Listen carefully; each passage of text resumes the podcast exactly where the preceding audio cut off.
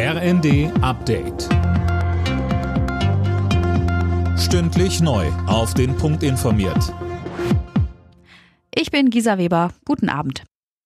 Unter den EU-Staaten zeichnet sich vorerst keine Mehrheit für ein europäisches Lieferkettengesetz ab. Die Abstimmung wurde jetzt verschoben.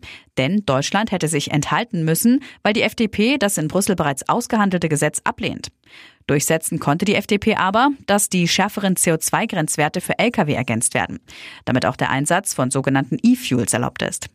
Der FDP geht es um Technologieoffenheit, so FDP-Verkehrsminister Wissing. Wir müssen die Interessen unseres Standortes wahren. Deutschland braucht äh, eine starke Fahrzeugindustrie und vor allen Dingen brauchen wir viele Optionen zum Klimaschutz.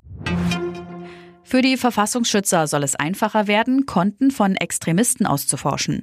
Einen entsprechenden Gesetzentwurf bereitet Bundesinnenministerin Faeser vor. Mehr von Christiane Hampe.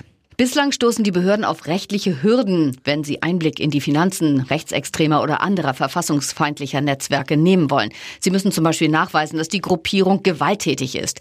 Künftig soll es darauf ankommen, welches Gefährdungspotenzial für die Demokratie von solchen Gruppen ausgeht. Ziel ist, dass sich niemand, der rechtsextreme Organisationen finanziell unterstützt, unentdeckt bleibt. Gegen die geplante Bezahlkarte für Asylbewerber formiert sich Widerstand. Pro Asyl will sich möglichen Klagen dagegen anschließen. Dort spricht man von einem Diskriminierungsprogramm, das abschrecken soll. Das werde man verfassungsrechtlich klären lassen, so eine Sprecherin.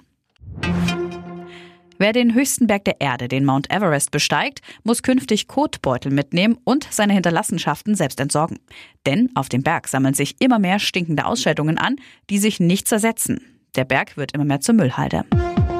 Alle Nachrichten auf rnd.de